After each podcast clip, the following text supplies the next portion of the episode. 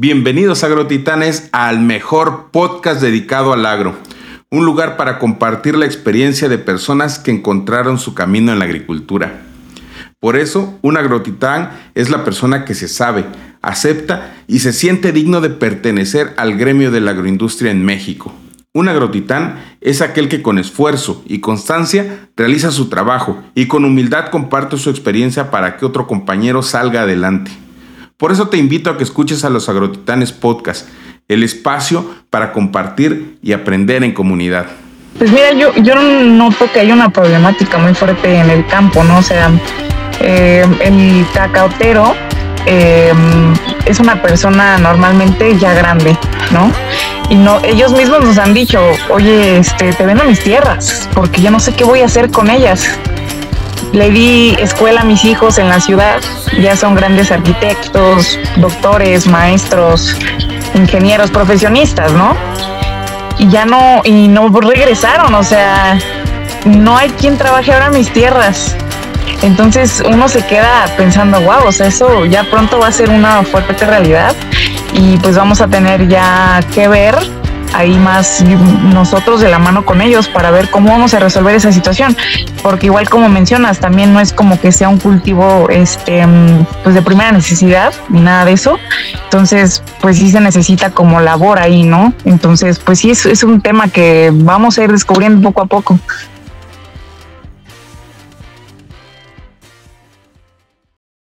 Bienvenidos agrotitanes. Este es el episodio número 161. Hoy vamos a tener una charla muy interesante, muy dinámica, muy entretenida y, creo que te va a gustar mucho porque vas a contagiarte de esa energía. Es un equipo de trabajo muy interesante. Eh, vamos a platicar con Itsuri Alarcón y con Fernanda González.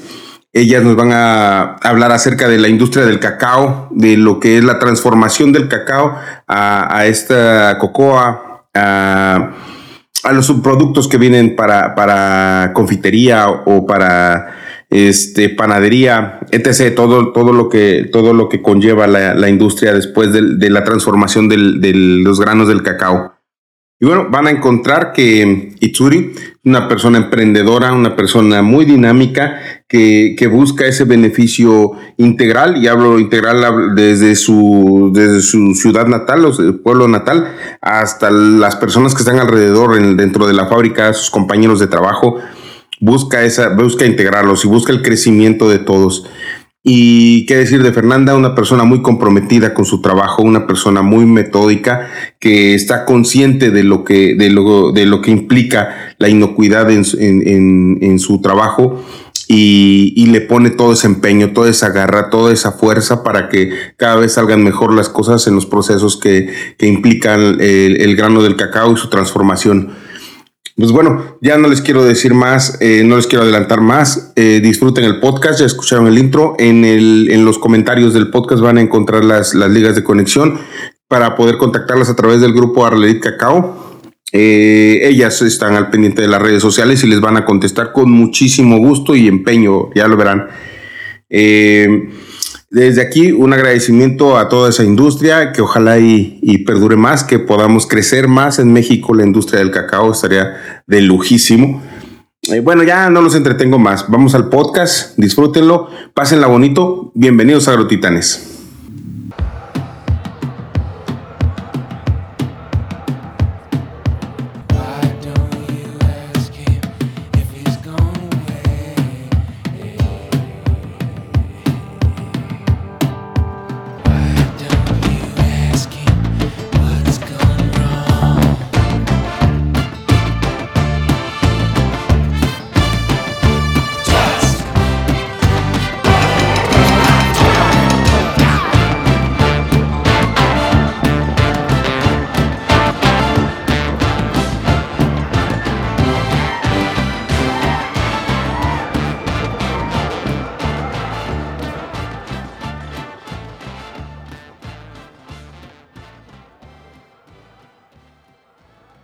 Somos Alerlit Cacao, del grupo Alerlit.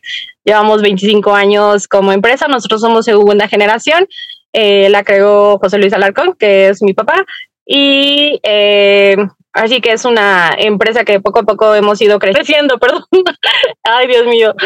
Procesamos el cacao y como ingrediente y se lo vendemos a la industria de panificación, confitería, eh, chocolatería, farmacéutica y ahorita estamos sacando eh, la línea de productos finales para darle el valor agregado eh, y fuera de ser un commodity, tener una marca propia y es lo que estamos emprendiendo. Estamos en el Estado de México pues yo soy Fernanda González, eh, yo soy gerente de calidad en Alerlit y también estoy en el área de innovación de productos y pues también en ventas. Claro que sí, todos nos dedicamos a la venta. Es una labor muy importante para todos en la empresa.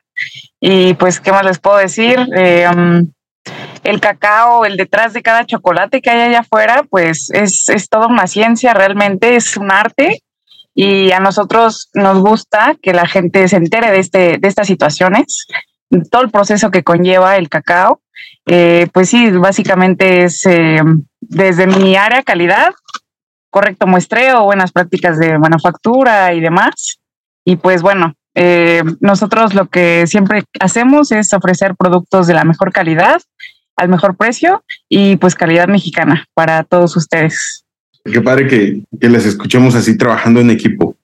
y mencionaste algo muy, muy importante, la venta para nosotros es, es igual. Eh, creo que no, no, en algún momento los, los vendedores tenemos el estigma de que, de que haya viene un vendedor eh, y le cerramos las puertas porque es un vendedor y no, y no saben todo lo que produce un vendedor, no todo lo que, todos los beneficios que tiene para las familias el que alguien se dedique a las ventas.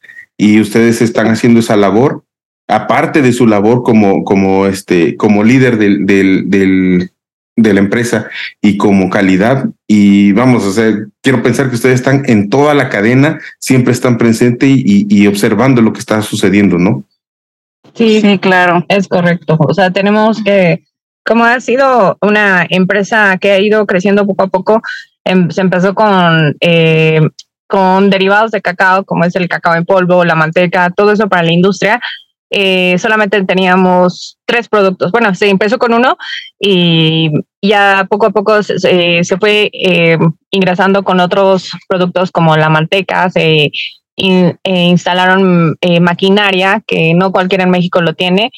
Y pues uno siempre busca, bueno, pones el negocio, bueno, en este caso, este, la primera generación que es mi papá, pone el negocio y pues manda a sus hijos, que son eh, los más grandes, que es Alejandro y Eric, y ellos tenían sus años 20 y pues ahora sí que ellos hacían venta, cargar, producir y ir a cobrar hacer todo, ¿no? Entonces es poco a poco ir, ir, ir irse ensuciando las manos en todas las áreas. Al, principio es, eh, pues es, es, pequeño y tienes eh, la capacidad de ver todo.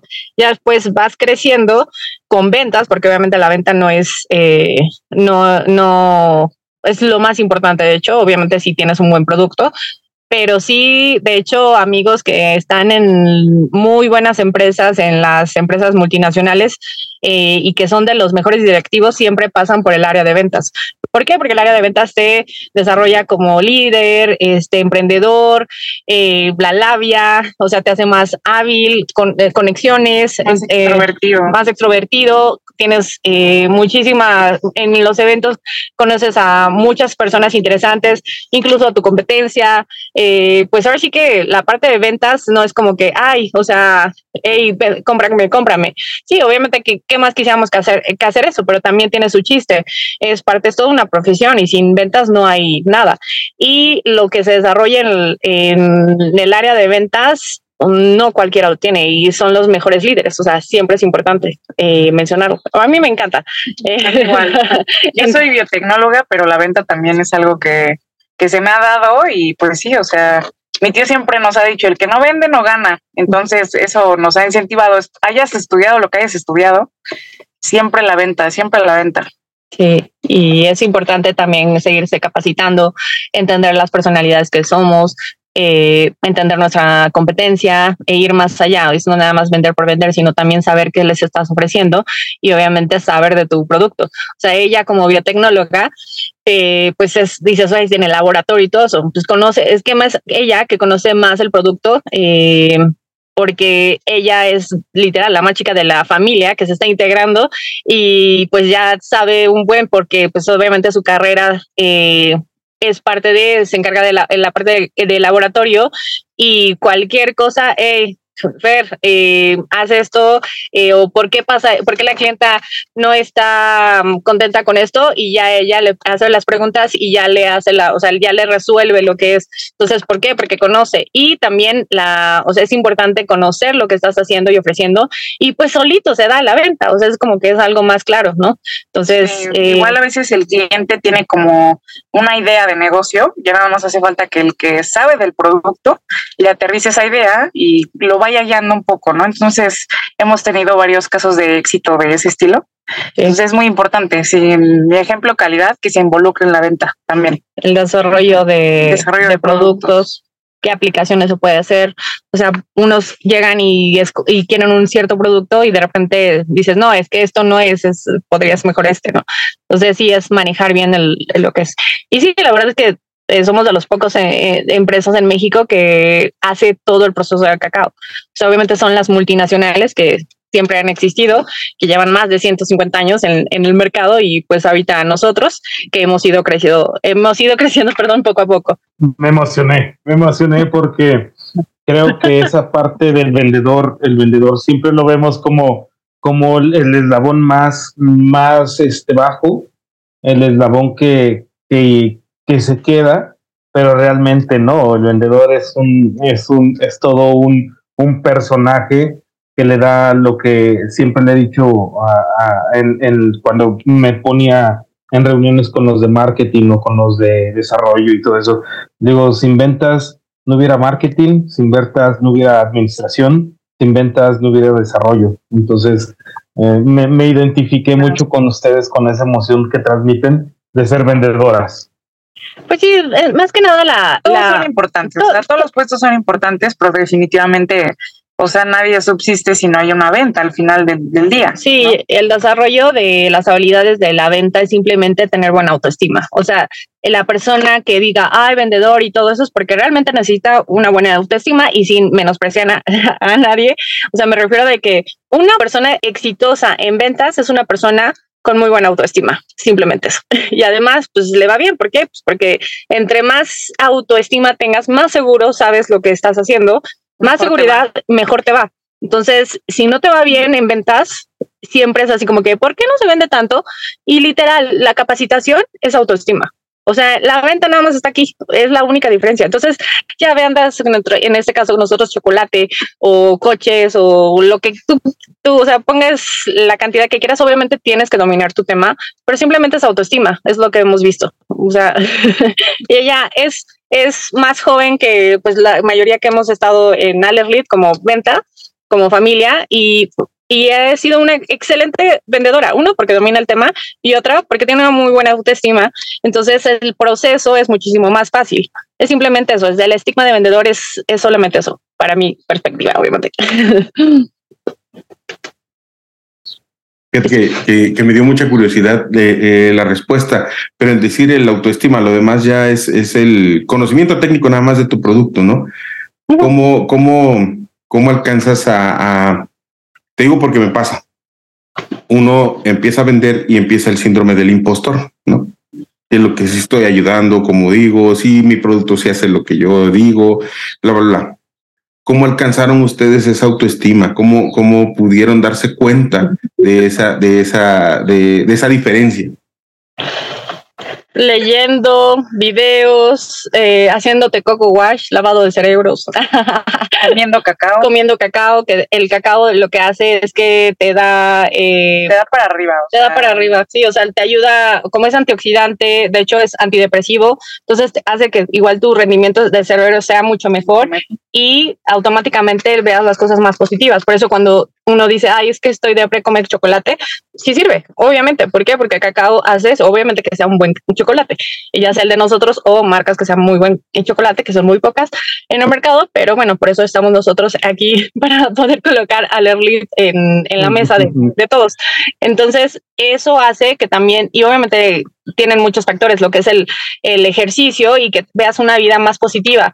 Y muchísimo es, es que también nosotros a lo largo del tiempo, te voy a platicar un poco rápido de la historia de mi papá, que somos de un pueblo que estamos al lado del nuevo polémico AIFA, independientemente de la, de la polémica de la política, se llama Tecamac, pero nosotros estamos dentro de un pueblo que sí se cataloga como pueblo Los Reyes Acosac. Y él eh, nació en, literal, él vivió eh, en adobe, en tierra, y a los ocho años tuvo que trabajar. Y de ahí, este, pues se fue la vida y fue muy inteligente. Eh, toda la vida trabajó como, como mecánico. Entonces, eh, tuvo una vida de esas eh, muy, muy, difíciles y muy, muy de pobreza, duras, de lucha y de nunca parar de, trabajo, ¿no?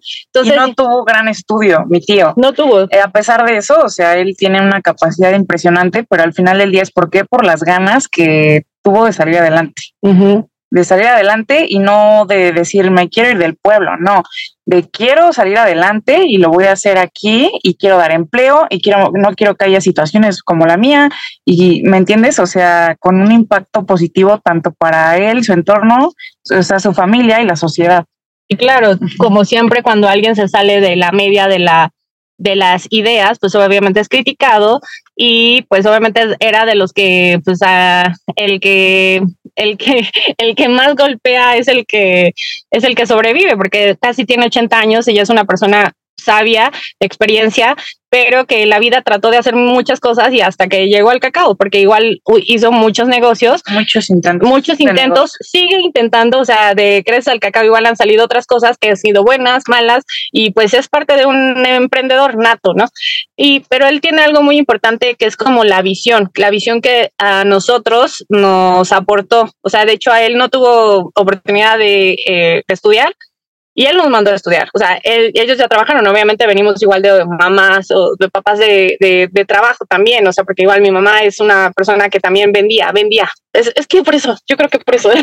es igual mi mamá vendedora. Han sido muy busineros todos. Sí, desde niños, o sea, vendían gelatinas mi mamá y, este, por ser la mayor, pues igual ayudaba en casa. Entonces, vendedores, o sea. Vendedores todos. Mi papá es abogado y, ahorita se dedica a, venta de infinidad de cosas. o sea, han vendido uniformes comida, han vendido terrenos, o sea, se dedican un poco de todo. se dan a lo que si hay negocios van. Sí, es este es parte del de igual del de lo que tú ves en casa, pero también uno eh, que te da visión de sal, ayuda a tu comunidad, eh, ve más allá de, de lo clásico que te dicen, ¿no? De a nosotros como mujeres, como somos de pueblo, y hay mucha parte de, y de que vemos muchas chavitas que se embarazan mucha, muy chiquitas y que pues truncan sus oportunidades o pasan por un proceso mucho más jóvenes de lo que pudieron haber hecho, o sea, en, la parte de trabajar, estudiar y tener otras oportunidades, em, que no es como que, ah, ya definitivamente ahí te quedas, pero sí es, o sea, sí como mujer es, diferente. Es difícil. Es difícil, entonces a nosotros sí nos educaron en esa parte diferente, ajá, entonces es como que más para luchar y más de visión y siempre prepárense, vayan, vayan más para allá, viajen, salgan del pueblo, pero también ayuden a su comunidad, entonces es como que, órale va, ¿no? Entonces, pues sí, somos adictos a la información, o sea, tratamos de juntarnos con gente que independientemente si sea, o sea, en esa parte de ricos o pobres, o sea, nosotros no, o sea, si eres un buen músico, eres un buen músico, no eres un, músico que está a medias, no, o sea, que te guste y que seas apasionado, que si eres un buen este, filósofo, eres un buen filósofo, que si eres un buen empresario, eres un buen empresario, y que si eres una buena persona, eres una buena persona. Entonces es más que nada esa visión y esas ganas de salir adelante porque también hemos visto mucho de que falta mucha educación. Entonces, por falta de educación, el país está como está o el mundo está como está. Entonces siempre en la educación, eh, incluso nosotros si tenemos amigos que encontramos y que ayudan a la educación, siempre te donamos chocolate. Y no lo subimos tanto en redes sociales y todo eso porque ya eso es secundario, ¿no? Pero sí tratamos de apoyar a la educación y creo que es parte de esa visión eh, y de que un gran negocio puede llegar gracias a una buena autoestima, a una buena visión, puedes cambiar muchas cosas, muchas familias, muchas mentes, muchas mentes y todo eso. Entonces, por así que, pues eso tratamos de hacer ese granito de No sé qué más quiero decir. creo, que, creo que está bien padre, está bien padre la emoción que le ponen al compartir ustedes esa visión que tienen como familia.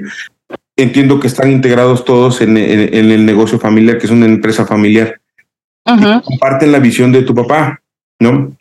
Entonces, cómo ustedes se contagian de esta visión, pero sin embargo, eh, estemos eh, que las empresas familiares siempre eh, hay una tendencia muy fuerte al fracaso, ¿no? Y ustedes han permanecido ya bastante tiempo, entiendo.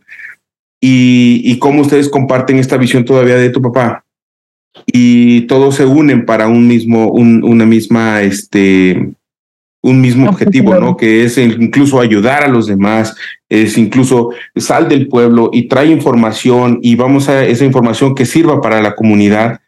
¿Cómo, cómo ustedes comparten eso y, y qué, les, qué satisfacción les, les, les proporciona esa, esa, esas acciones? Pues infinita, o sea, duermes tranquilo, ¿no? y todos los días despiertas con un propósito, un objetivo, entonces la vida, pues así es muy linda, ¿no? Vas bien, siempre con un objetivo. Es algo que estábamos viendo con una amiga que igual es empresaria y que eh, no está en la industria del agro, pero este, ella, mm, estábamos haciendo un jueguito de desarrollo personal muchos y decía de que si fueran tus últimos días, ¿qué harías? Y la verdad es que yo, eh, la mayoría diría, ay, renuncio a mi trabajo y, y me voy a viajar y este, y ya así como que me rasco la panza o lo que sea, ¿no? Y yo, y bueno, en lo personal, el chocolate nos ha dado viajes, el chocolate nos ha dado visión, nos ha dado contactos, nos ha dado muchas conexiones y experiencias, obviamente buenas y malas, pero también aprendizajes que realmente es un, es un, pues sí, es el objetivo de la vida es trascender, o sea, y poder apoyar a, a, lo que sea y poder poner, poder ser feliz y, y, y, poner tu granito de arena en contigo y con la sociedad, ser mejor persona y al, al, final es ser feliz. Cualquier cosa que a lo que te dediques, te tienes que dedicar, tener disciplina, trabajar, levantarte temprano, cualquier cosa. Bueno, a menos de que trabajes en la noche, ¿no? Pero, o sea, me recuerda que todas las cosas te van a costar, todo. Entonces, eh, pues creo que igual es la parte de que te, que te enseñen a trabajar desde chiquito y que las cosas veas lo que cuestan, porque eso hace que también lo valores. Entonces, gracias al chocolate hemos tenido muy bonitas experiencias y eso es lo que queremos igual transmitir. Obviamente sí, es un negocio, pero también no nada, o sea, si fuera nada más eh, negocio, pues sí sería aburrido, la verdad. Porque hay muchos negocios que igual dan dinero, pero la verdad es que esto sí nos apasiona y es integración. Y además, en la parte de agro, eh, lo que está pasando con el cacao, sí es algo que, pues sí, uh, es algo que, no sé, en México se importan más de 100 mil toneladas mensuales y eh, tratamos de siempre abarcar el cacao mexicano. A veces no se puede, porque no hay suficiente. Y así como, y también llegaron plagas, o sea, mala tecnificación y todo eso, y el cacao no da la calidad adecuada. Entonces es por eso que también, eh, eh, o sea, tratamos de entrar con ciertas organizaciones para ver si podemos nosotros, hacer cuenta, nosotros recibimos cacao, les decimos nuestra, eh, la parte de que cómo lo queremos y por qué no está bien lo que nos entregan y todo eso para dar especificaciones para dar esa retroalimentación y que en el campo se pueda mejorar esa tecnificación. Entonces, igual, pues es parte de todo, o sea, es parte de todo. Es una cadenita. Es una cadenita. Entonces, eh, la parte de la pasión es algo que igual creo que lo tenemos en la sangre. Obviamente, si es una empresa familiar, pero no todos participan. Obviamente los hermanos, la prima, eh, o sea, ellas como la hermanita, la chiquita de la familia, o sea, es algo que es algo como que también sí tienes que crecer con esa pasión, idea y también tienes tener esa actitud, ¿no? Porque también y parte de una empresa familiar también obviamente no es fácil porque pues obviamente está la familia involucrada y de repente tienes problemas eh, de, de la empresa, pero igual parte de que aprendes, o sea, llegar por acuerdos, llegar, a acuerdos, y también empiezas a eh, entender que también tienes que institucionalizar la empresa. tarde o temprano, ¿no? Eh, ¿Qué es un institucionalizar la empresa? Eh, llegar a profesionalizar, llegar a eh, tener acuerdos y hacer una, no que una empresa, que no seamos una empresa familiar, que seamos una, una familia empresaria, que seamos personas profesionales y no nos estemos peleando por estupideces y tonterías. O sea, que, nos, que seamos gente eh, madura, madura a cualquier edad, no me refiero de, de, de, ay, porque soy grande, soy madura. Puede haber gente de 60 años y hacer actitud de un niño por caprichos y de que, ay, mira, tú hiciste esto y me dijiste y todo eso. No, hay que ser maduros emocionalmente y tener la capacidad para llegar a acuerdos y para un, fin en común. Y sí, sí es difícil, pero por eso se necesita tener mucha inteligencia eh, emocional. Y claro que nos hemos acercado a este, a consultores, incluso hay mucha información en internet, incluso en pandemia, este, uno de los mejores consultores, un, gran amigo igual de la familia, que ya llegó a ser amigo de la familia, eh, igual ha visto de nosotros muy buen, este, muy buen, ajá, muy buen feeling que estamos haciendo cosas diferentes y este, él da clases cada 15 días de empresas familiares eh, gratis. ¿Por qué? Porque él ha visto cómo el, el, fundador hace un imperio y de repente la segunda o tercera eh, familia, ¡boom!, se derrumba, ¿no? Entonces, es una tristeza como imperios por tonterías que sí se pueden arreglar por falta de inteligencia emocional llegan a destruirse y es una tristeza así horrible. Entonces, es algo que dices, no, o sea, no, hay que hacerlo bien. Y claro, claro cuesta. Y claro que tienes tus riñas y claro que tienes tus diferencias, pero el chiste es llegar al acuerdo. Entonces, igual estamos en la, en la parte de scaling up, que es una metodología muy buena, que igual estamos tratando de ahí a ver qué onda, ya estamos en inicios y el equipo está muy motivado para eso. Entonces, ¿qué otra cosa tú crees que, ¿Por qué tenemos esa pasión? Pues es lo que les decía, el detrás de cámaras de un chocolate en tu mesa es todo un trabajo. Desde el campo, o sea, nosotros em, actuamos a partir de que nos llega.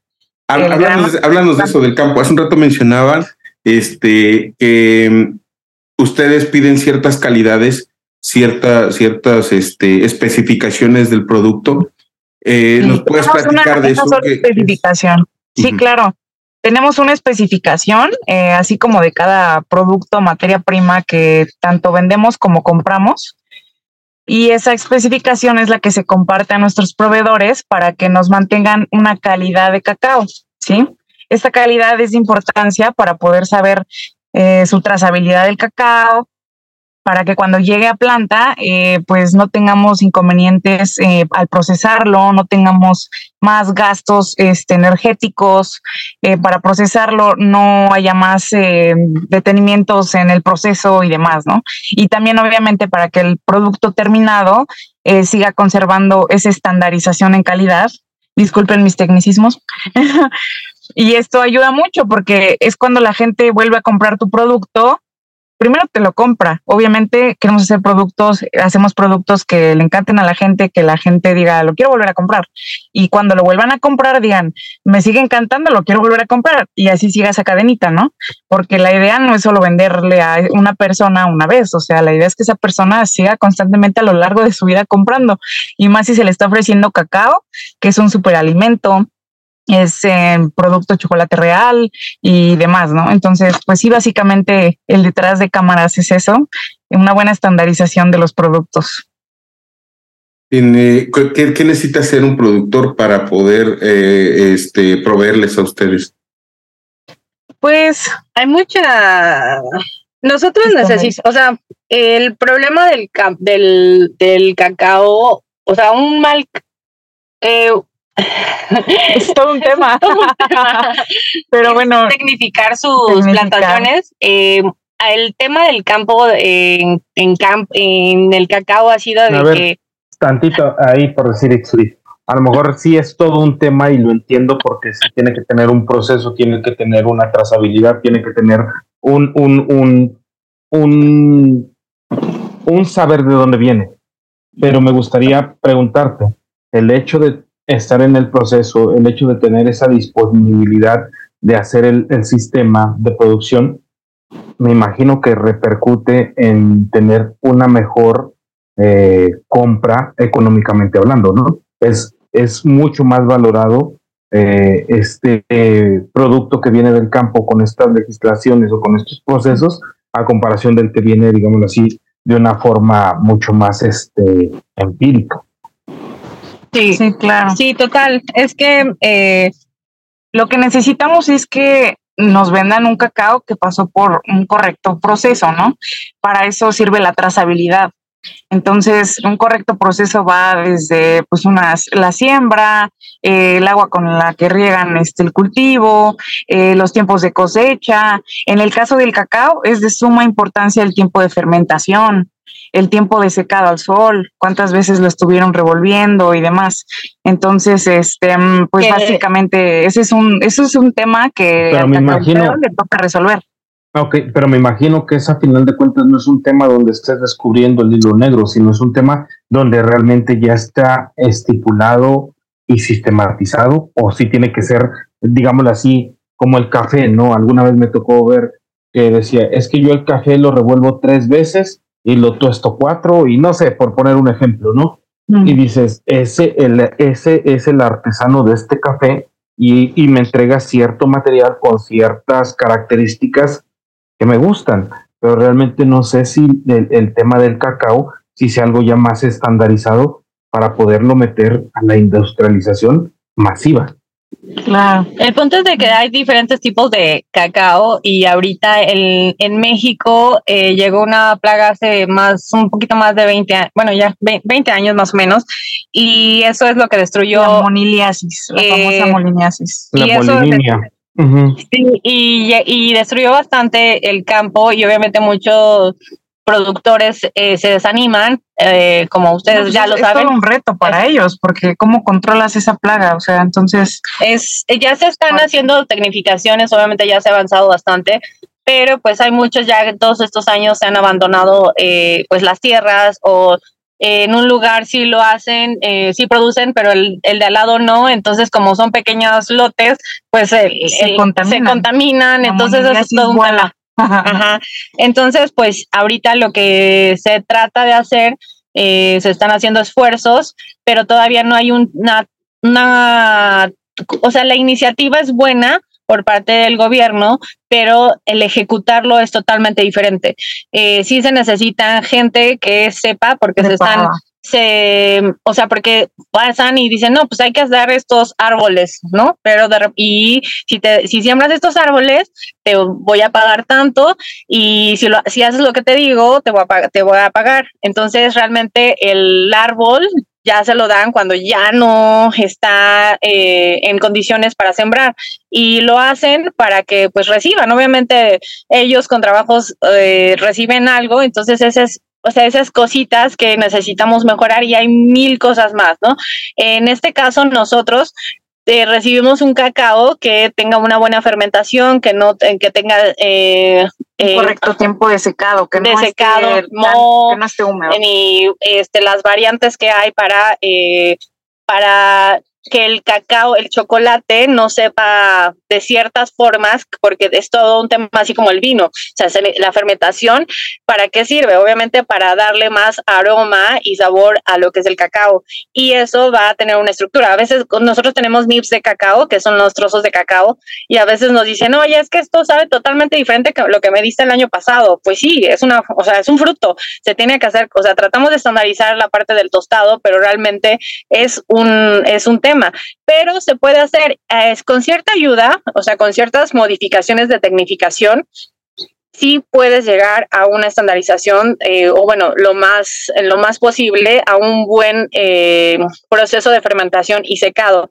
Pero si haces una poquita de diferencia, híjole, ahí ya cambia y para nosotros incluso como recibimos el grano, ya la máquina, o sea, no, hace cuenta, si viene muy húmedo, el tostado ya no va a dar, o sea, o si viene muy seco, hace mucho polvillo y tenemos mucha merma. Entonces, entre más tecnificación puedas tener en tu, en tu, eh, en tu grano, muchísimo mejor, porque nosotros como procesadores podemos tener un mejor igual rendimiento y ya no te vamos a decir y no te vamos a reclamar, ¿no? Porque también dices, ay, no, este, que hay, tienes que tener también un acuerdo, o sea, si yo yo te trato bien, pero pues igual tú, eh, este, con el producto, ¿no? O sea, dame un buen grano para que yo pueda procesarlo bien y pues para todo sea una buena cadena. Entonces es parte de, pero bueno, uno también entiende qué está pasando y por eso estamos abiertos a que nos manden sus granos, nosotros les decimos, nosotros los analizamos y también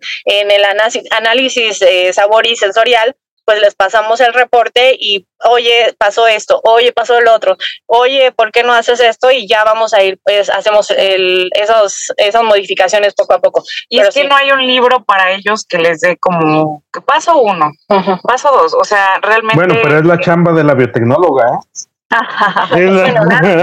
pero me refiero a la gente en el campo, o sea, nosotros te digo, no entramos al campo, o sea, nosotros estamos, eh, recibimos el cacao. Ya lo que pasó antes ya es trabajo del cacautero. Entonces, lo que yo te decía, no hay un libro que ellos les diga paso uno, paso dos, o sea, realmente ellos ya de, son generaciones de familias que han trabajado el campo.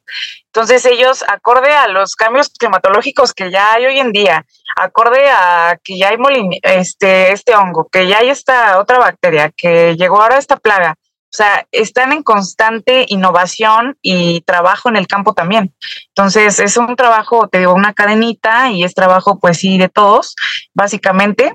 Y, pues sí, por eso te decía, no hay igual como una normativa exacta que le ayude al campesino, incluso. O sea, a nosotros sí nos rige una norma que es la 186, pero como tal no hay un libro que les diga ellos paso uno, paso dos. O sea, sí, sí, sí hay este, o sea, sí hay modos y hay métodos, obviamente que eso sí hay pero muy pocos lo conocen porque es donde ya se, se entra eh, la, la correcta tecnificación. Entonces ya es por eso que nosotros eh, les decimos, no sé, en línea Fab estamos, eh, nos manda muestras de ciertos productores y ya nosotros le decimos, ah, no pasó y ya nos dicen, ¿por qué? Ah, pues por esto, esto y esto, podría hacer esto, esto y esto. Dicen, ah, ok, bueno, entonces ya ya se les da una retroalimentación nosotros. ¿Por qué? Porque en México somos pocos de los que procesamos el grano desde la raíz y que sí buscamos esa parte de, pues sí, del grano de diferenciación, pero bueno, es parte de. Pero nuestro fuerte, fuerte, fuerte es recibir el grano, lo tostamos, le quitamos la cascarilla, lo hacemos el nib de cacao, que ahorita está muy de moda para el superalimento y que si quieres recibir todas las propiedades de un, de un cacao, eso es muy, este, pues ya lo puedes comprar en el supermercado eh, y ya ahí lo puedes poner en tu granola, eh, y bueno, así que de ahí se muele eh, y ahí en la molienda es la base para hacer un, chocolate. Y eso se llama pasta o licor de cacao, que ahí es donde nosotros vamos a detectar también, o bueno, desde el, desde el grano de cacao, pero en la pasta de cacao, que es eh, el nib y en la pasta es donde se detectan ahí los aromas y sabores de un buen fermentado, de un buen secado, de un buen tostado. Entonces es ahí donde nosotros tenemos que, eh, pues, llega un, llega un grano y saber hacia dónde vamos a ir para poderlo llevar a los derivados de cacao, que es nuestro fuerte, y ya de ahí hacer como que las, las, las, sí, las diferenciaciones en el proceso para tratar de estandarizar, pero no se puede porque es un fruto este, hacia el 100%. Y ya de ahí se hace la base de lo que es el chocolate y ya las coberturas o los o el chocolate sin azúcar o bueno, ya todo lo que es la manteca de cacao también, que no cualquiera en México hace la manteca de cacao eh, esa manteca, de hecho, es uno de nuestros productos estrellas que se usa para agregarle más sabor, más estructura. Es eh, un buen chocolate, es el que vas a detectar que se va a derretir luego, luego. Este sí se derrite en tu, en tu mano y también en tu boca, porque eso es la manteca de cacao. Y eso es nuestro fuerte, porque nosotros le surtimos a varias empresas que buscan una buena, buena, buen producto y una buena manteca de cacao para sus productos. Y pues la cocoa en polvo, que es para la panadería, y bueno, ya ahí ya son todos los productos que tenemos. Oigan, este, hemos hablado y, nos, dan, nos han dado una cátedra de lo que es el cacao, de lo que es la pasión de las ventas.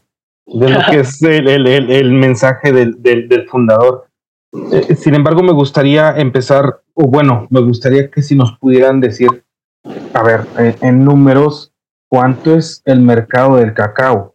O sea, o cuánto es realmente, por decir, a ver, en confitería es esto, en, no sé, o sea, como que tener números, a, lo mejor a, grosso modo, de lo que es la industria del cacao en México.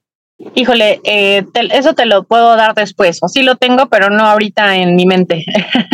pero, eh, ajá, no, no, pero a grosso modo, por decir, ¿cuánto es la manteca que se consume? ¿Cuánto es a lo mejor eh, el, el, consumo per cápita de cacao? ¿Cuáles son los países? Bueno, el consumo que... ¿Qué otra cosa necesitas? no, no, no. Poner un contexto para entender ah, de, lo que estamos hablando eh, eh, ah, en el sentido de la gente que no estamos familiarizadas con este eh, mercado o con esta industria o con este recurso, entender de lo que de la grandeza de lo que es este, este material en el campo y en el consumo.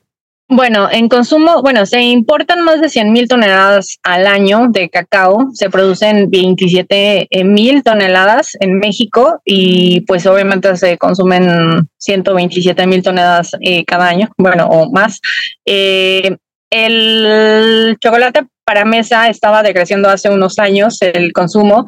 El chocolate para mesa es el que nosotros hacemos, igual uno de los más vendidos a granel en centrales de abasto, porque como es un buen chocolate chocolate bueno, bonito y barato, eh, se consume bastante y este ha crecido el 5%, eh, o sea, sí ha crecido la demanda el 5% del chocolate para mesa que antes ya se estaba como bien decreciendo y buenos chocolateros como nosotros estamos pues eh, dándoles los puntos de venta a un buen chocolate y pues obviamente sabe rico y es de parte de nuestra tradición y se ha incrementado. Eh, por otro lado, también el, el, consumo per cápita de, un, eh, de los mexicanos eh, aproximadamente estaba en 500, o sea, en 400, 500 gramos al año, imagínate. y ahorita ya está más o menos en 700, 800 gramos al año. En Bélgica, Países Bajos, Francia, más o menos están de 11 a 13 kilos per cápita.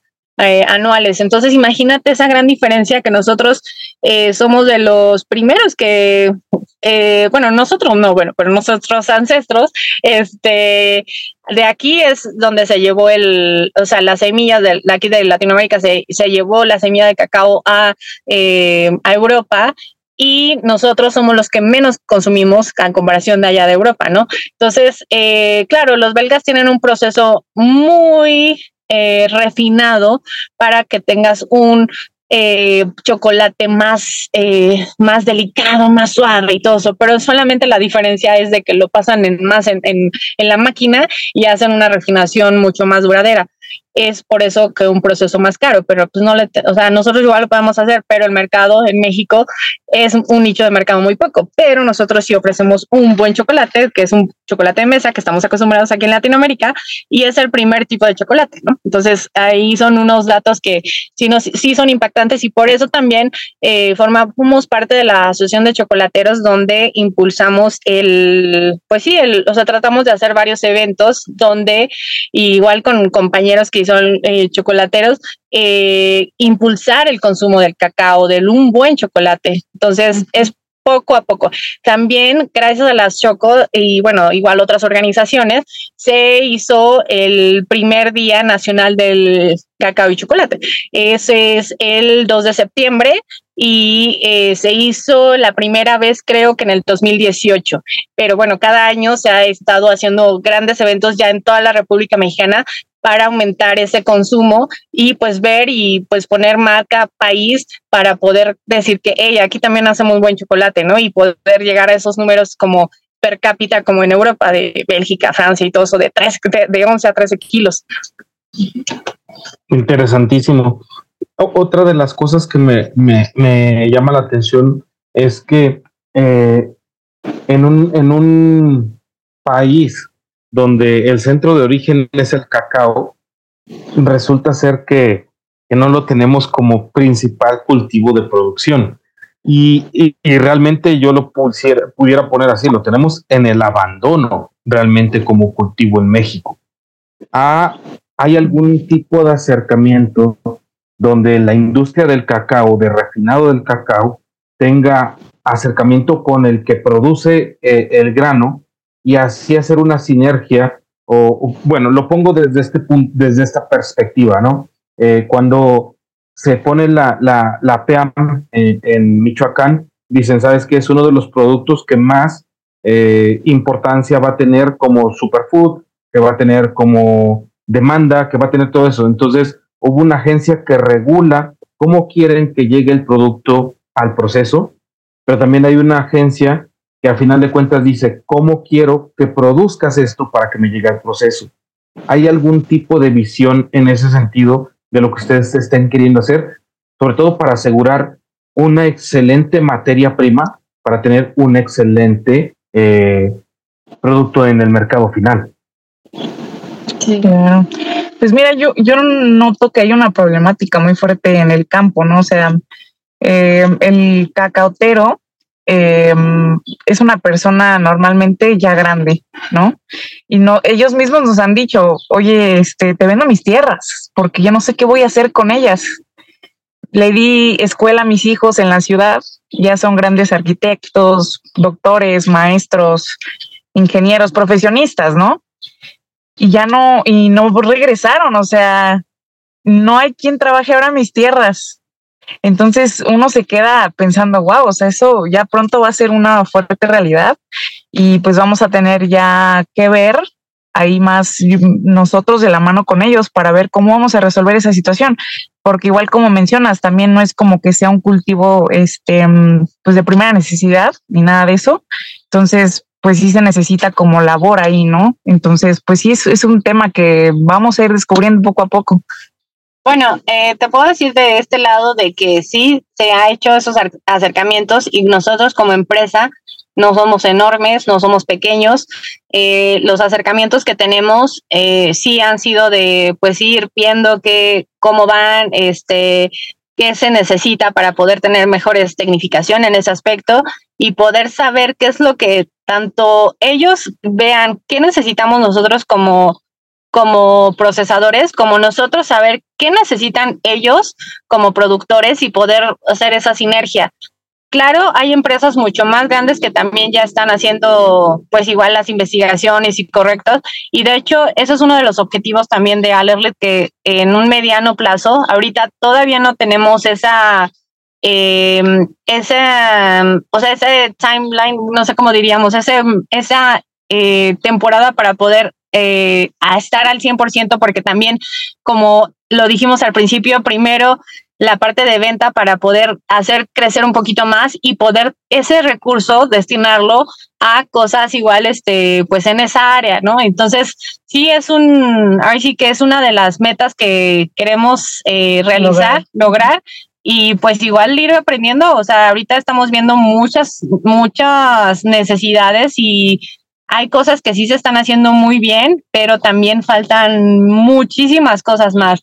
Entonces, en lo que podemos hacer es en la parte de uno también agarra un negocio, bueno, no es de que agarre el negocio, sino como que también uno va aprendiendo, ¿no? De que, ah, ok, pues primero estás en la fábrica y viendo el proceso y todo eso. Ahora estás viendo los clientes en la parte de venta, ¿no? Y ahora en la parte de proveeduría, ¿no?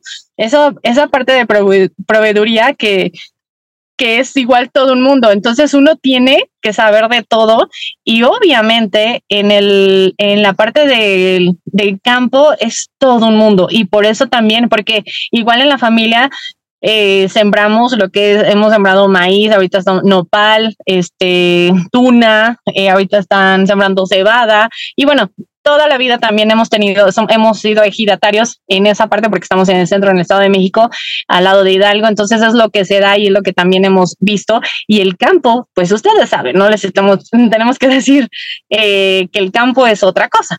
Entonces una fábrica es otra cosa. Entonces también zapatero a tu zapato y vamos aprendiendo de la mano para saber qué podemos hacer. Entonces estamos viendo en donde sí poder poner el, granito de arena, ¿no? Entonces, en eso estamos. Nuestro granito de arena es en poderle dar el valor agregado al grano de cacao fuera de ser un commodity. Al principio, y seguimos haciendo eso, una empresa que hace derivados de cacao, pero es una guerra de precios. Entonces, ahorita, para darle más valor a lo que es el, el valioso grano de cacao, lo que estamos haciendo es crear una marca, eh, tener un, este, ¿cómo se llama? Una mejor este, trazabilidad, o sea, tener una más eh, conciencia con los productos, en este caso se cuenta la, eh, o sea, el, el producto final, que no nada más sea como que, ay, sí, una materia prima más, no, o sea, realmente saber de dónde viene, quiénes son los productores, o sea, realmente es algo más más contextual y ese valor agregado que se le está dando a un grano. Entonces, eso es nuestro valor, eh, nuestro granito de arena, ¿no?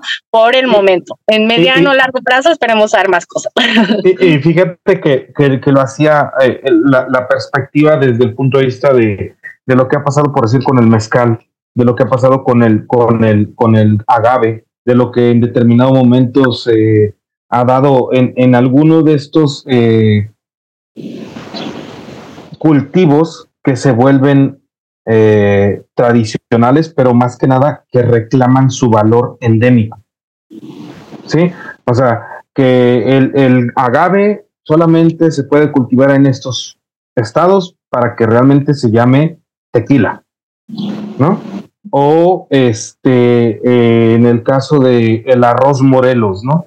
El arroz con estas características que se cultiva acá. Y, en ese sentido es como unir la parte de la producción con el producto final y, generar ese mesticismo o ese eh, sentido de apropiación, ¿no? O sea, desconozco y realmente lo estoy poniendo así como en perspectiva de decir, a ver, la barra de café cultivada con este eh, eh, cacao que está en esta región, que es el centro de origen del cacao, se va a llamar barra mega café superfruit. No sé, por poner un ejemplo, ¿no? Y que realmente eso haga que el valor sea diferenciado con cualquier otro, eh, con cualquier otro chocolate que se produzca en el mundo. Y lo quiero enfatizar de esta forma. A mí me tocó un día estar en, en, la Quinta Avenida y meterme a una, a una tienda de cacao, de chocolates, donde de verdad salí con 198 dólares en, en chocolate y dije, ¿en qué momento, en, qué momento pagué tanto por, por chocolates, no? ¿Te gustaron mucho? no, realmente era como, no sé, o sea, como que el misticismo de pensar que me estaba llevando algo súper, súper wow por, por, por comprarlo a ese, a ese precio y porque sabía que, no sé cuándo voy a volver a la Quinta Avenida. Está bien. Es válido. Es válido.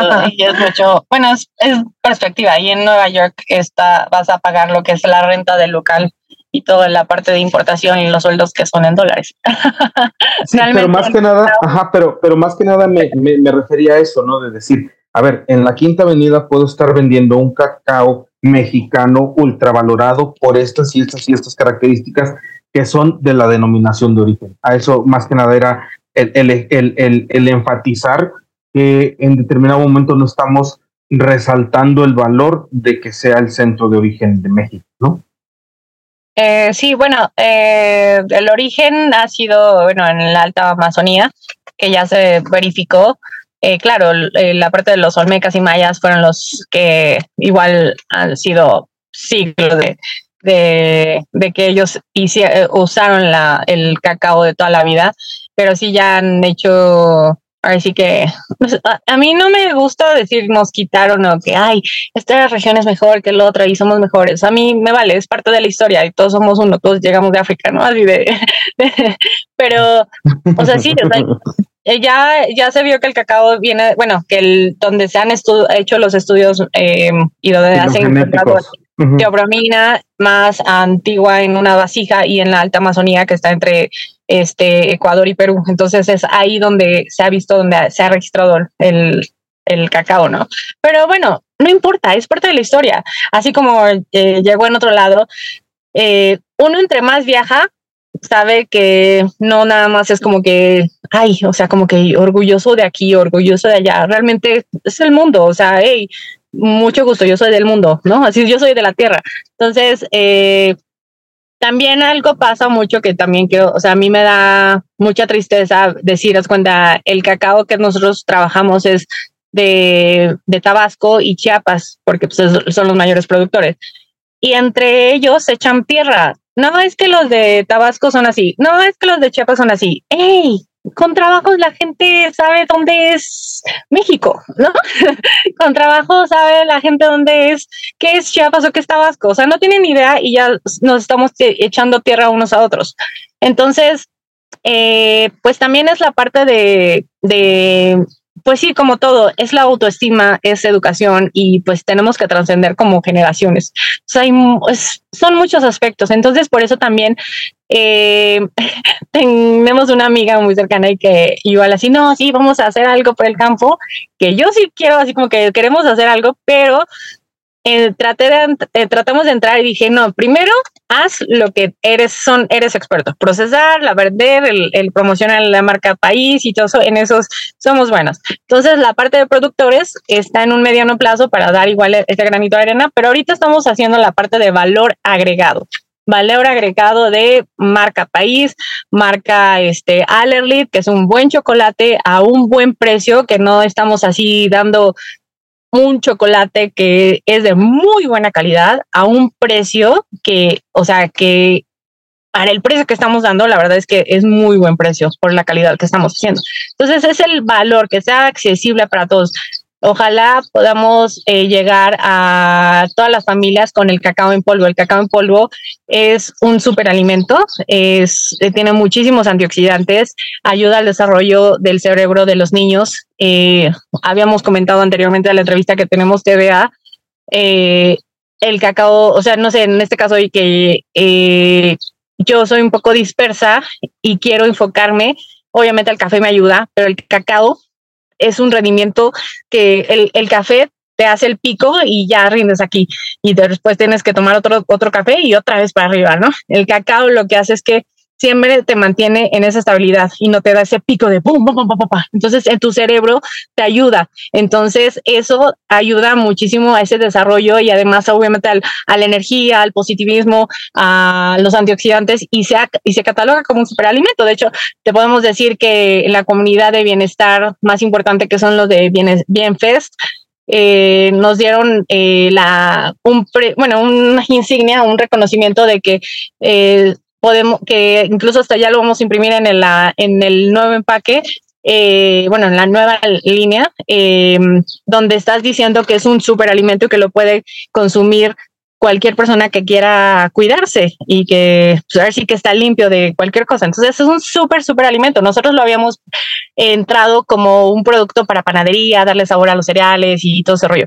Pero ahorita es un súper alimento y esperemos que eh, podamos llegar, porque a todas las familias, así como tienen su chocolate en polvo en la alacena, ahorita podamos llegar a, con la cocoa en polvo a las alacenas de sus casas, porque no nada más es vender por vender, sino eso les va a ayudar muchísimo a las familias a tener una actitud diferente, a nutrirse, a nutrirse, exacto. Eh, menos azúcar, ya le van a poner el azúcar que ustedes requieran, porque en el mercado hay, o sea, las marcas que conocemos y que están en el mercado, realmente la mayor parte es azúcar y un sabor así mínimo de cacao. Entonces aquí ya más mejor es eh, ustedes eh, jugar con esa azúcar, porque el, azúcar en todo, todo en exceso es malo, ¿no? O ya le pongan azúcar, miel o stevia o monk fruit o lo que ustedes requieran, ¿no? Pero que podamos dar ese valor agregado y ese consumo y no nada más vender por vender, sino que también le va a hacer muy bien a su familia. Va a estar de otro modo, va a tener más energía, va a tener más ganas, antioxidantes. Eh, o sea, la verdad es que sí es algo, ese valor agregado que queremos lograr, ¿no? Y que todavía no está. Oigan, eh, apenas estamos, eh, bueno, apenas estoy arrancando con esta pregunta. creo que ayer la empezamos a utilizar y me gustaría preguntarles cómo se comunican entre ustedes. O sea, tú, eh, Itsuri con Itsuri, tú, Fernanda con Fernanda. ¿Cómo, cómo, cómo, cómo es tu conversación contigo mismo? Con la almohada en las noches. Pues es una pregunta muy interesante. No, yo no la entiendo. Sí, o sea, ¿cómo te comunicas contigo? O sea, con tu persona, ¿no? ¿A eso te refieres? ¿Cómo comunicas? ¿A qué te refieres? ¿Cómo comunicas tus ¿Cómo emociones? Te hablas? ¿Cómo te hablas tú mismo? ¿Cómo te hablas a ti mismo? ¿Cómo te hablas pues, tú mismo? Es como ya les mencionó mi prima, o sea, intentamos trabajar mucho en la inteligencia emocional, entonces se intenta, uno siempre intenta hablarse con amor y con respeto, y pues sí, siempre de la manera más positiva posible. Y e incluso entre nosotras, si escuchamos que una en voz alta dice algo que no va, oye, ¿qué te pasa? ¿No? Y ya nos corregimos, no te hables así. Sí.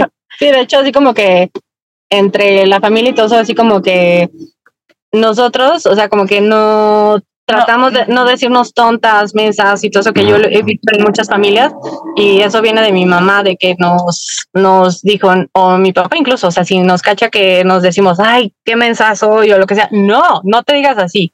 O sea, así como que no. Y o ay, no seas mensa. No, menos, o sea, es como un realmente algo que no debes de hacer eso. No sé si por ahí vaya la pregunta. Pues uno es humano y tiene mil errores, entonces lo que sí es de que por eso hay que comer cacao para pensar positivo. Entonces, esto no es este marketing engañoso, esto es realidad. Sí, es el cacao. los científicos, el cacao por eso es, está considerado como un superalimento. Nutre cuerpo y mente, de verdad. Sí, y eso te, da, te dan las ganas Está padre eso de, de regularmente nos tratamos con mucha, mucho rigor, ¿no? A veces le damos más, más este, oportunidad a los otros de fallar, pero nosotros nos damos esa oportunidad de fallar, ¿no? De comunicarnos esa, esa fraternidad que queremos darle a los demás. Eh, en lugar de eso, pues, no nos la damos nosotros mismos, ¿no? Y está padre, ¿no? Que, que, que, pues sí, todo el mundo la riega. Todo el mundo la riega, todo el mundo la riega somos y humanos. somos humanos, es parte del proceso. Pero, lo importante es aceptar y que, que, pues sí, o sea, si me equivoqué, pues me equivoqué. Y qué tan rápido te vas a levantar. O sea, también, o sea, sí, sí, o sea, hay cosas que a veces no nos gusta que nos digan porque son nuestros errores, pero pues es el chiste de, o sea, es como nos decimos a nosotros. Yo no te voy a decir algo que, que, que no somos mala leche y todo lo que digamos es para construir, para mejorar.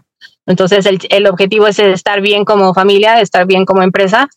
Eh, entonces, pues es eso, obviamente, o sea, altas y bajas, o sea, la, la, la mente humana es, es así. Cambiante. Cambiante, pero el chiste es que siempre es seguir, seguir, luchar, luchar, trabajar, trabajar, trabajar, levantarse, objetivo, positivo y la vida. También tenemos la experiencia de que uno de mis hermanos se falleció en un accidente, tenía 25 años, ya tiene 20, casi 23 años, pero que falleció pero eso también te da ayuda mucho a reflexionar que pues sí, es solo una vida, si hay otra vida, pues todavía no sabemos, ¿no? pero hoy estás, mañana quién sabe, y hoy que estás, hay que aprovecharlo, disfrutarlo y pues si sabes hacer algo, explótate. Sí, porque pues igual, o sea, hoy estás y mañana te están enterrando, entonces así como que es duro, es feo, y pues sí, o sea, hay malas, altas y bajas, pero ¿cuánto tiempo vas a estar en ese, en ese, en esa etapa de bajo? En esa etapa de bajonear. Pues hay que salir, hay que, es actitud. Volvimos al, al mismo tema del inicio. Sí, mucho. mucho actitud y, del inicio. Y, Oigan, y para seguir continuando con esta misma dinámica, me gustaría, si el día de hoy empezaran la biografía o la historia de vida de cada una, ¿con qué frase empezaría? Perseverancia. ¿Con qué frase? ¿Con qué frase? la frase que hace rato mencionamos, el de... ¿De qué? Hasta la noté. ¿Con qué frase empezarías? ¿Con, qué, frase, ¿Con qué frase empezaría tu biografía o tu historia de vida? Tenemos una frase que hace rato me la dijeron. lección no aprendida, lección repetida. Perfecto. Es que no es como que una sola frase, es como que hay muchísimas frases. depende del día, el mood es una, frase. Depende de, depende de, de, la lección aprendida, depende de la frase. Depende de la lección aprendida de la frase. Porque no puedes quedarte solamente con una, imagínate. Qué aburrido. A lo mejor sería como vive el día. Eh, sí, pero también eh, neutro, con la palabra neutro, o sea, ni muy, muy, ni tan, tan. es, que, es que no puedes hacer una sola. no puedes, bueno, perfecto. Fíjense que me encantó el programa. Estoy completamente agradecido con, con ustedes dos. Me, me, llena mucho su energía, su vitalidad de, de, de, todo lo que le imprimen atrás de una marca, atrás de un producto, atrás de todo esto hay más que nada personas que están queriendo dar un cambio en su, en su lugar, un cambio en su perspectiva y sobre todo mujeres queriendo compartir la abundancia. La verdad son unas verdaderas agrotitanes y para ser respetuoso con sus tiempos, pues no me queda más que agradecerles y darles las gracias por la oportunidad que nos dieron de entrevistarlas. Muchas gracias a ustedes por su tiempo y por este apoyo y la ventana para hablar con ustedes. Gracias no hemos seguido esto, ¿eh? Fue interesante. Sí. bueno, es que sí, es que por eso hay que integrar a todos, porque yo sí, así a, a, mí sí me han entrevistado y han hecho. A mí no. Sí, por eso ya ese. Le digo, es que ya debe de haber un relevo, ya no, yo no todo, entonces por eso está allá. Hombre, muchas bueno, gracias. Nosotros igual acá. Me gusta muchísimo. Bueno, a mí en lo personal me gustó mucho el equipo que hacen. Felicidades, qué padre, qué, qué bonito equipo están haciendo ustedes y, y ella qué me, buen es trabajo. mi mentora, imagínate. Y ella es mi, aprend mi aprendiz. Mi aprendiz. Somos Batman y Robin. Ah, sí, sí, pues también nos fuimos a Anthony Robbins. Ah, no, bueno, tú no, pero yo sí. pero ya le estamos integrando todo eso. ¿Sí fueron a un Toby, no? ¿A un, a, ¿Se fueron a un Tony Robbins? Sí, sí, sí. ¿A dónde sí. se fueron? A Los Ángeles. Fuiste? Los Ángeles.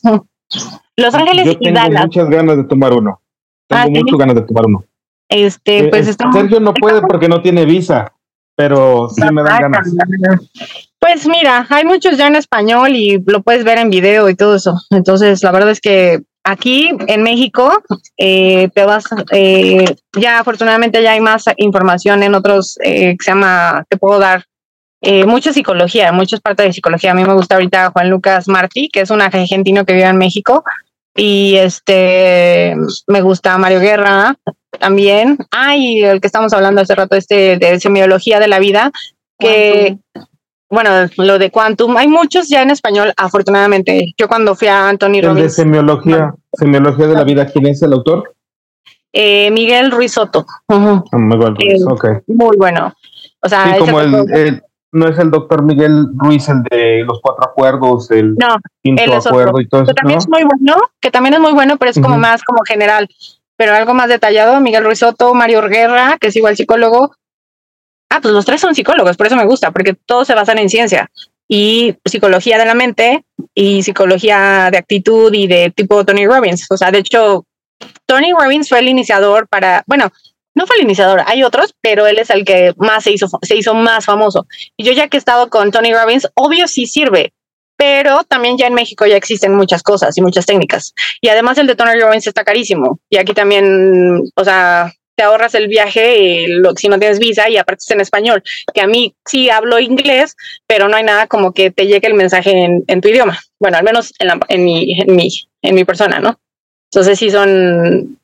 Y eso hace que igual también tengas una actitud diferente. También, o sea, de la misma pregunta que lo hacías en la mañana, eh, bueno, más para no, este, sí, es muchísima psicología. la actitud. Perfecto. buen líder. Sí. Un buen líder sí tiene que, que ser más inteligente emocionalmente. Sí, te tienes que preparar, o sea, siempre, o sea, te lava- eh, o sea, ¿por qué te lavas el cuerpo diario? ¿Por qué te lavas los dientes diario? Yo no. O sea, te tienes que lavar el cerebro diario. también. El cerebro también se lava. Sí, el cerebro también hay que lavárselo. No todo lo que piensas es verdad. O sea, tenemos mil creencias que no son, que nos están limitando y pues uno que ya medio ahí se hizo el medio cerebro, el lavado cerebro, pues ahí sigues, ¿no? O sea, sigues, sigues. ¿Por qué? Pues porque, o sea, de repente te topas otra vez con cosas que pasan en la fábrica con un cliente, con un proveedor, X, Z razón, y de repente, ah, te frustras porque somos emocionalmente así, los humanos. Entonces tienes que volver otra vez, ah, sí es cierto, ok. Entonces es un trabajo diario hasta que ya se haga una rutina y ya lo hagas como más consciente poco a poco, pero sí es un trabajo. Y yo creo que la humanidad sería muchísimo mejor si todos iríamos al psicólogo o, o tendríamos este tipo de... Fuéramos al psicólogo. Fuéramos al psicólogo o tendríamos este coco wash lavado de cerebro. Perfecto. Sí, sí. Muchísimas gracias. La Y comer cacao. que y comer Encatados, exacto.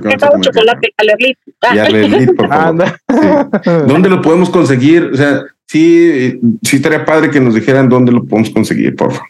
Pues en nuestra tienda en línea, alerlit.com.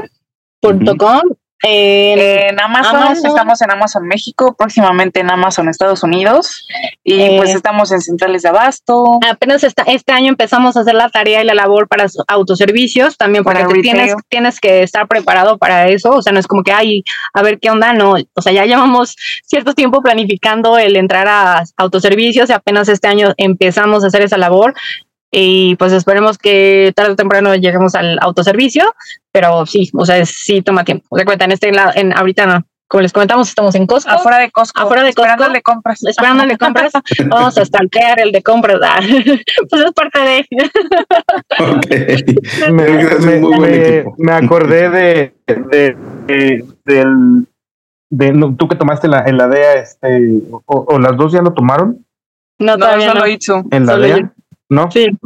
¿Te acuerdas? Eh, ah, hubo, un, hubo un caso de las, de las donas eh. Ajá.